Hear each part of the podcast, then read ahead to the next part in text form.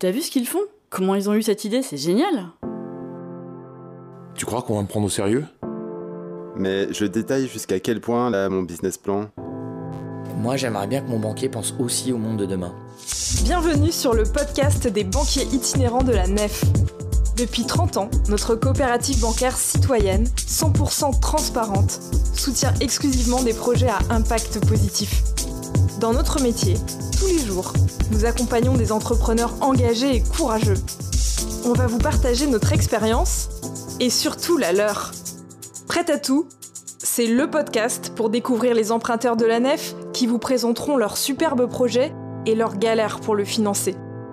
En fin de podcast, nous vous donnerons les clés indispensables pour résoudre ces problématiques de financement des entreprises.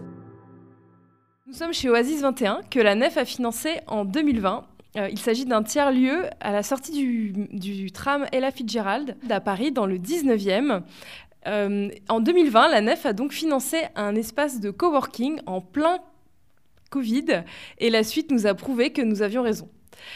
Bonjour Cédric, donc tu es directeur général d'Oasis 21. Pour commencer, est-ce que tu pourrais nous donner quelques chiffres et nous dire un peu quelle est votre activité?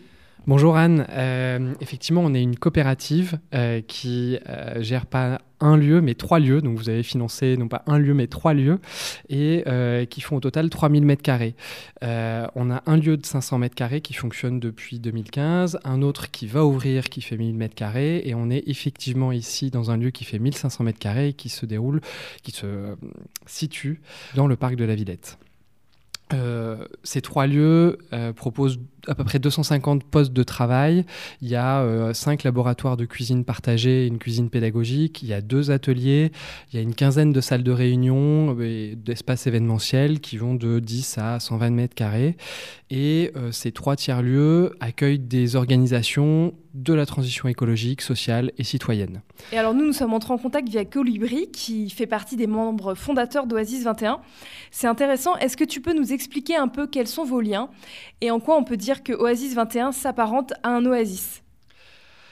Alors effectivement, euh, Colibri se posait la question de ses bureaux depuis un moment. Euh, Colibri avait une équipe d'à peu près une vingtaine de salariés, dont euh, quatre étaient permanents à Paris.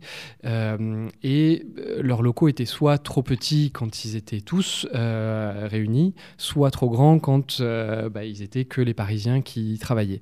Donc la question de partager des bureaux avec d'autres organisations, de mutualiser des salles de réunion et puis de trouver quelque chose qui leur corresponde un peu plus plus en termes de euh, euh, bâtiments, on va dire, écologiques et ce genre de choses, était un vrai sujet de réflexion depuis quelques années. Et ils ont sauté sur une opportunité qui s'est présentée euh, d'un appel à projet qui était lancé par l'établissement du parc de la Villette pour la rénovation d'une partie de la halle au cuir.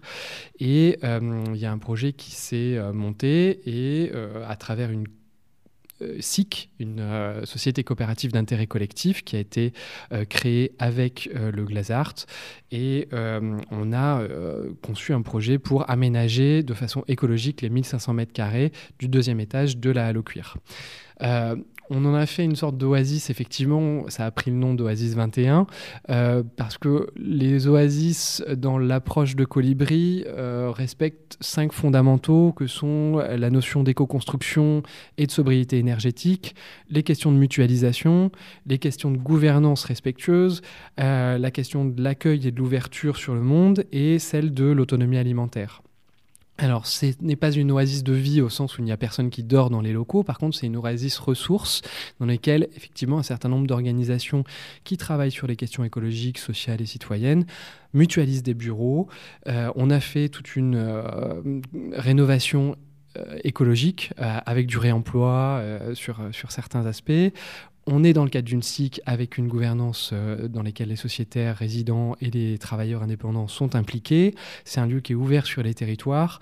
Et puis, euh, bah, on a quelques chantiers sur les questions de, l'autonomie, on va dire, alimentaire. On ne peut pas vraiment parler d'autonomie, mais en tout cas, on a des, questions sur euh, le sujet alimentaire, notamment avec les cuisines qui sont sur les deux autres tiers-lieux. Ouais, donc c'est clair que Oasis 21 répond euh, tout à fait aux nouveaux modes de travail, euh, avec l'accentuation du, télétravail par exemple, les postes nomades, aussi les personnes qui ont plusieurs employeurs. Euh, donc ça s'inscrit très bien dans l'époque actuelle. Est-ce que tu pourrais nous donner un peu des exemples de synergie et d'organisation du travail que vous mettez en place pour pouvoir exploiter ce lieu? Oui, alors dans ce lieu, euh, on accueille des organisations de tailles assez différentes et en plus qui ont des, tailles un peu élastiques parce qu'il y a un certain nombre de bénévoles qui aiment bien se retrouver dans ces lieux et donc là on a la place au fait de les accueillir, ce qui euh, est, un atout pour euh, ces organisations.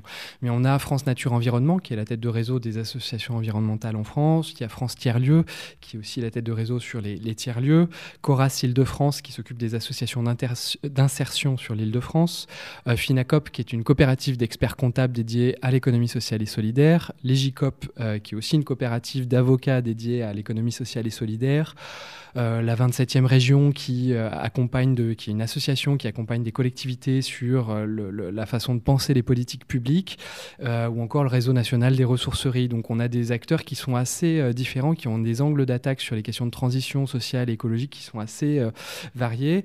Et en fait, on a pu travailler sur plusieurs registres. On, on, a fait un travail sur euh, d'abord les, fournisseurs qu'on peut avoir euh, collectivement ici euh, sur, le lieu. On est chez Enercop, on a fait un travail sur les déchets, voilà, enfin il y a toute une série de travail sur les fournisseurs qui était quelque chose qui était important aussi pour les résidents de ces lieux-là pour s'aligner d'une certaine manière avec leurs valeurs et puis alimenter une économie qui nous ressemble, dans laquelle on croit et ça c'est quelque chose de, de très important. par ailleurs, il y a des collaborations qui sont organisées entre plusieurs acteurs qu'on soit à l'origine ou pas, euh, mais euh, il y en a quelques-unes. Donc c'est le cas d'un projet comme Juriste embarqué, qui est un projet qui euh, a impliqué l'EGICOP, la 27e région et France Tiers-Lieu sur tous les aspects juridiques relatifs au tiers-lieu. Il y a enfin des projets qu'on impulse à quelques-uns. c'est le cas notamment de l'installation d'un serveur mutualisé pour faire en sorte qu'on puisse relocaliser nos données et entamer un processus de dégafamisation. C'était la volonté de quelques résidents. Euh, c'était difficile à faire pour une seule structure. Euh, là, le fait est qu'il y avait plusieurs structures qui étaient intéressées. Donc, on a euh, franchi le pas et on est en phase d'expérimentation et on va l'ouvrir certainement à d'autres organisations. On sait qu'il y a d'autres organisations au-delà des résidents d'Oasis de, 21 qui sont intéressés et on va l'ouvrir plus largement. Ce qui est passionnant, c'est que vous avez une gestion éco-responsable des travaux. Peux-tu me raconter ce que vous avez fait en termes de chauffage, d'éclairage, etc. Alors la première chose qu'on a faite, c'est de travailler avec un bureau d'études réemploi pour voir ce qui sur le site était récupérable.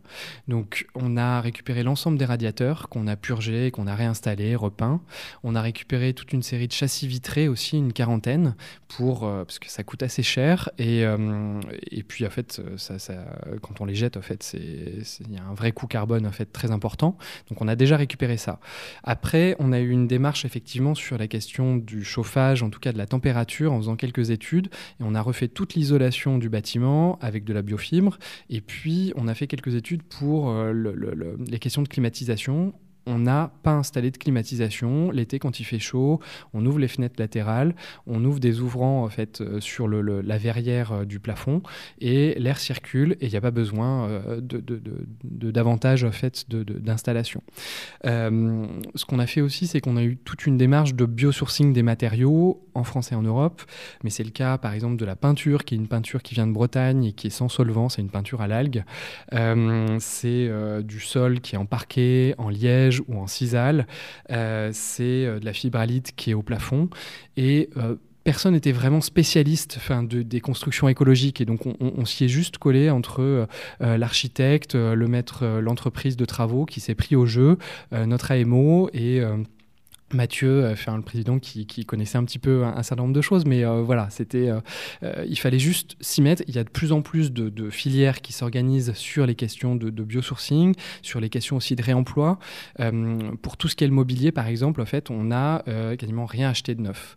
et ça, de la vaisselle qu'on a pris dans une ressourcerie à des choses un peu plus importantes comme les tables et les chaises. C'est un coworking qui a fermé. Il y a des ressourceries, pareil, qui ont des, du mobilier, des chaises qui ont été données, euh, des fauteuils qui sont de bonne qualité. Il y a des gens qui font de l'occasion en fait et qui sont bien organisés. Et, aujourd'hui, on a un mobilier qui a été fait. Euh, euh, essentiellement en réemploi, un peu de fabrication locale dans un des ateliers d'un des tiers-lieux de la coopérative. Également, tous les rangements, en fait, les placards ont été faits là-bas. Mm. Non, mais c'est clair que c'est très bien réalisé. Euh, enfin, le lieu est magnifique. Euh, les murs sont en couleur terre. Euh, c'est vraiment une très belle couleur chaleureuse. Et, c'est vrai que, moi, ce que j'ai apprécié, c'est qu'il y a vraiment une uniformité dans le mobilier, alors que c'est de la, de la récup, quoi. Et donc, si les sociétaires de la nef, les emprunteurs ou les auditeurs de ce podcast veulent vous aider ou participer au projet, comment peuvent-ils faire? Il y a une première chose qui est assez simple, c'est de faire connaître le projet. Il euh, n'y a pas beaucoup de tiers-lieux qui sont gérés sous forme euh, coopérative et qui ont euh, cette, cette, dimension de projet. Il y a des places faites de, dans les bureaux qui sont encore disponibles, notamment dans le lieu qu'on ouvre là, celui de 2000 m2 ce mois de mars 2022. il est situé où ce lieu Alors il est, lié, il est situé dans le 19e arrondissement à Paris, près de l'hôpital Robert Debré. Hmm, voilà. Et euh, après, c'est aussi un lieu dans lequel on a vocation à accueillir des, événements d'organisation de l'économie sociale et solidaire ou d'autres organisations. Donc, c'est important pour nous de, faire connaître ce lieu pour savoir que euh, on peut accueillir toute une série d'événements. Une partie du modèle économique, en fait, repose aussi sur l'accueil de, de, ces événements. Euh, il y a aussi une autre dimension qui est celle euh, qui est très importante pour nous de euh, la réalisation de, projets qui sont très liés aux, objets sociaux des résidents. Euh, par exemple, Coras Île-de-France, ils ont fait toute une collecte de produits hygiéniques faits pour les femmes dans le cadre d'une campagne sur la précarité menstruelle. le fait de développer ce genre de projet, c'est aussi très important pour nous. Donc ça doit être aussi un lieu d'initiative, que ce soit de la part des résidents ou d'autres organisations extérieures. Et donc là, on arrive au moment fatidique de ce podcast, la galère de financement. Et ayant suivi euh, ton dossier, euh, j'ai immédiatement pensé à vous pour la galère des garanties. Est-ce que tu peux nous raconter ce qui s'est passé? Oui, alors, euh, donc pour donner quelques éléments de contexte, le projet, le plan de financement, c'est à peu près 4,6 millions et pour faire les travaux dans les deux lieux euh, et racheter le, fonds de commerce d'un des lieux qui fonctionnait déjà depuis 5 ans. On avait une partie de fonds propres et de quasi-fonds propres, à peu près d'un million six, et euh, le reste était en emprunt bancaire avec quatre établissements bancaires. Ça a pris forcément un petit peu de temps de rassembler les fonds propres. On en avait déjà une partie, mais on est allé chercher euh, d'autres, des fonds impact et puis la Banque des territoires. Et puis, on, est allé chercher aussi des emprunts bancaires. Une fois qu'on a eu euh, les euh, validations pour euh, toute la partie fonds propres et quasi-fonds propres, les, validations pour les emprunts bancaires sont arrivées, mais on n'avait pas forcément anticipé la question de la garantie, ce qui fait que, comment dire, on a cru à un moment donné que le dossier était complètement validé, et puis en fait, ça l'était pas complètement, puisqu'il nous restait des garanties à obtenir pour vraiment débloquer les fonds de la partie emprunt. donc on avait commencé à lancer les travaux, et effectivement, il y a un moment donné, on s'est retrouvé dans une situation avec euh, bah, les travaux qui avançaient et puis les dossiers qui n'étaient pas complètement, complètement bouclés du point de vue des garanties. C'est vrai que ce qui arrive souvent au niveau bancaire, c'est que par exemple, le, conseiller avec qui, tu, avec qui tu discutes au départ va te faire une proposition sur laquelle il y aura une, les garanties déjà qu'il prévoit et qu'il envisage pour le prêt. Mais une fois que le prêt passe en comité, il se peut que la direction du, comité, euh, voilà, en appréciant le risque, change un peu ses garanties, euh, en, en, mettre, en ajoute d'autres. Euh, plus complémentaires, euh, voilà, afin de, mieux se protéger. C'est vrai qu'au niveau de la nef, euh, on avait le FEUSS comme garantie sur lequel il y a déjà un accord avec le comité. Mais sur d'autres banques, il y avait encore des, accords à demander. Et finalement, on a réussi à trouver une solution bah, en se réunissant. Oui, c'est important de faire dialoguer les acteurs parce que quand il y a plusieurs intervenants, plusieurs banques, euh, tout le monde s'attend un petit peu, essaye de voir ce que les autres pensent et euh, bah, euh, notamment pour se rassurer les uns les autres et puis pour trouver des solutions dans l'univers du système de garantie, c'est toujours utile le fait de faire dialoguer les acteurs. C'est vrai que la difficulté pour Oasis 21, c'est que on est dans un cadre où on est à chaque fois locataire des espaces qu'on occupe. Ce qui fait qu'on n'a pas les droits réels et on ne peut pas euh, mettre par exemple le bien en hypothèque. Donc euh, la seule chose qu'on peut mettre en garantie, c'est bah, le fonds de commerce ou alors en fait euh, les créances qu'on a. donc on ne possède pas forcément grand-chose de départ à mettre en, garantie, ce qui a compliqué nous notre tâche pour trouver en fait des garanties pour assurer les banques. Donc on a dû faire un petit peu de dentelle pour arriver à, à compléter les taux. Il nous manquait 10% sur un prêt à 800 000 euros par exemple. Donc comment garantir en fait 80 000 euros? On est allé chercher une structure de, des résidents euh, qui s'est porté caution solidaire. Euh, voilà, on a un dispositif un peu, un peu sur mesure, on va dire, pour, pour boucler le plan de financement. Eh bien, merci beaucoup Cédric d'être euh, venu témoigner là-dessus aujourd'hui. Bah, c'est un plaisir. Vraiment, moi j'ai beaucoup été inspiré par d'autres euh, entrepreneurs, euh, d'autres responsables associatifs dans leurs projets. Je pense que c'est très important. Donc on accueille nous euh, toutes les personnes qui souhaitent en savoir plus dans les lieux. On sera ravis de partager l'expérience. Et maintenant, creusons ce sujet avec les banquiers itinérants de la nef. Les garanties bancaires. Vous avez eu plusieurs échanges avec le banquier et il vous suit puisqu'il vous remet la proposition commerciale qui formalise les modalités de prêt, tel qu'il sera présenté au comité d'engagement pour accord. Dessus, beaucoup d'informations et des noms inconnus. BPI, CIAGI, ou alors des actes de nantissement, caution. La banque ne prend-elle pas 100% du risque? Cela peut être le cas si le crédit est dit en blanc, lorsque le projet présente peu de risques mais la plupart du temps, une garantie est adossée au prêt. Et si on ne monte pas le crédit sur la garantie, ce qui veut dire que c'est l'étude de la qualité du projet qui incline la banque à se lancer, la garantie est un des éléments d'appréciation du risque. Sans être exhaustif, voici un tour d'horizon des garanties. Les sûretés réelles, qui sont en général prises sur le bien financé, telles que le nantissement de matériel, de fonds de commerce, ou les hypothèques sur les biens immobiliers. La clé de ces garanties est la valorisation du bien. Conseil numéro 1. Démontrer la valeur de ces biens. Pour cela, appuyez-vous sur les bilans du précédent exploitant du fonds de commerce ou sur une estimation du bien immobilier par un agent ou un notaire.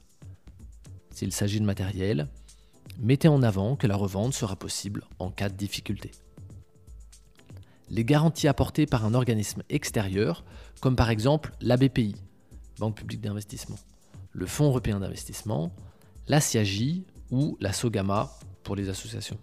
Ces organismes garantissent un pourcentage du montant de l'encours du prêt. En général, c'est la banque qui va les chercher et s'occupe des formalités. Vous n'avez pas de contact direct avec eux. Conseil numéro 2. Demandez à la banque si elle bénéficie d'une convention cadre avec l'organisme. Ceci permet de faciliter les démarches car l'accord de la banque génère automatiquement celui de l'organisme de garantie. Dans le cas contraire, le comité de garantie étudie le dossier après l'accord bancaire et cela rallonge d'autant la durée d'attente de l'accord. Attention, l'accord bancaire n'est pas encore définitif sans l'accord de l'organisme de garantie. Conseil numéro 3. Parfois, lorsque votre projet est innovant, très spécifique ou en création, il peut être intéressant de réaliser vous-même des démarches pour obtenir un accord de garantie afin de convaincre plus facilement la banque. Dans ce cas, vous pouvez notamment rencontrer France Active ou si vous êtes une coopérative, Sophiscope. Enfin, la banque peut demander une caution d'une personne morale ou physique pour tout ou partie du prêt. Elles sont généralement demandées pour engager davantage l'emprunteur financièrement dans le projet, pour compenser un risque élevé, ou alors en l'absence d'autres possibilités de garantie. C'est ce qui s'est passé avec Oasis 21, où l'emprunteur n'est pas propriétaire et dont le besoin de financement est sur une longue durée ce qui n'entrait pas dans les critères d'éligibilité des organismes de garantie, souvent limités à 12 ans. Dans le cas de projets très implantés localement, vous pouvez faire appel à une caution d'une collectivité locale telle que le département ou la commune. Les cautions personnelles des personnes physiques ou même des personnes morales sont des actes qui engagent la partie à rembourser tout ou partie du prêt. Cet acte est donc à prendre très au sérieux. Ainsi, si vous n'êtes plus en mesure de rembourser votre prêt, la banque ne va pas forcément saisir immédiatement l'intégralité du montant de la caution. Elle peut mettre en place un échéancier qui sera remboursé pendant plusieurs années après la déchéance du terme du prêt. Conseil numéro 4. Le schéma de garantie se discute avec le banquier. Il est possible de discuter de la présence et de la quotité de la caution personnelle. Enfin, certaines banques ont aussi leur propre organisme de garantie intégré. Conseil numéro 5. Renseignez-vous sur le coût des garanties. Pour les sûretés réelles, il s'agit en général de frais d'acte. Pour les cautions, des frais de suivi. Et pour les organismes de garantie, d'un pourcentage du montant du prêt. Parfois, ce coût alourdit le coût global du crédit de manière significative. Il faut donc l'intégrer dans vos comparaisons de prêts. À la nef, par exemple, nous avons une convention avec le Fonds européen d'investissement qui garantit nos prêts automatiquement en cas d'accord sur le prêt de la nef, comme nous l'avons vu précédemment, si le projet répond à certains critères. Et ce, avec un coût assez réduit. La nef fait donc peu appel aux cautions personnelles pour les projets qu'elle finance, ou sinon pour un montant réduit du prêt. Conseil numéro 6. Pour les garanties, il y a un calendrier à respecter et nous vous encourageons à suivre les démarches pour ne pas avoir de mauvaises surprises. Si vous êtes dans le cadre d'un cofinancement bancaire, organisez une réunion entre les banques avant la présentation en décision.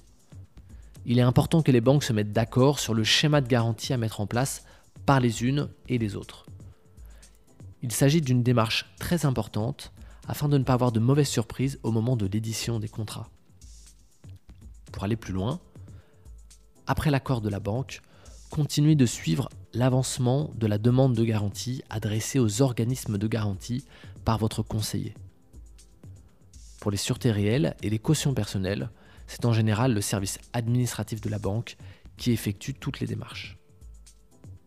Enfin, dernier conseil, dans vos échanges pour convaincre le banquier, n'hésitez pas à mettre en avant ou à rappeler la garantie, surtout quand celle-ci a une forte valeur, même si, comme nous le disions plus tôt, on ne monte pas le crédit sur la garantie. Voilà, c'était le neuvième épisode de Prêt à tout. Si vous avez aimé, n'hésitez pas à le partager aux personnes qu'il pourrait aider dans leur projet de financement. On remercie chaleureusement Cédric d'Oasis pour son partage et Anne Graal pour la réalisation de l'interview. Et on se retrouve bientôt pour un nouvel épisode de Prêt à tout.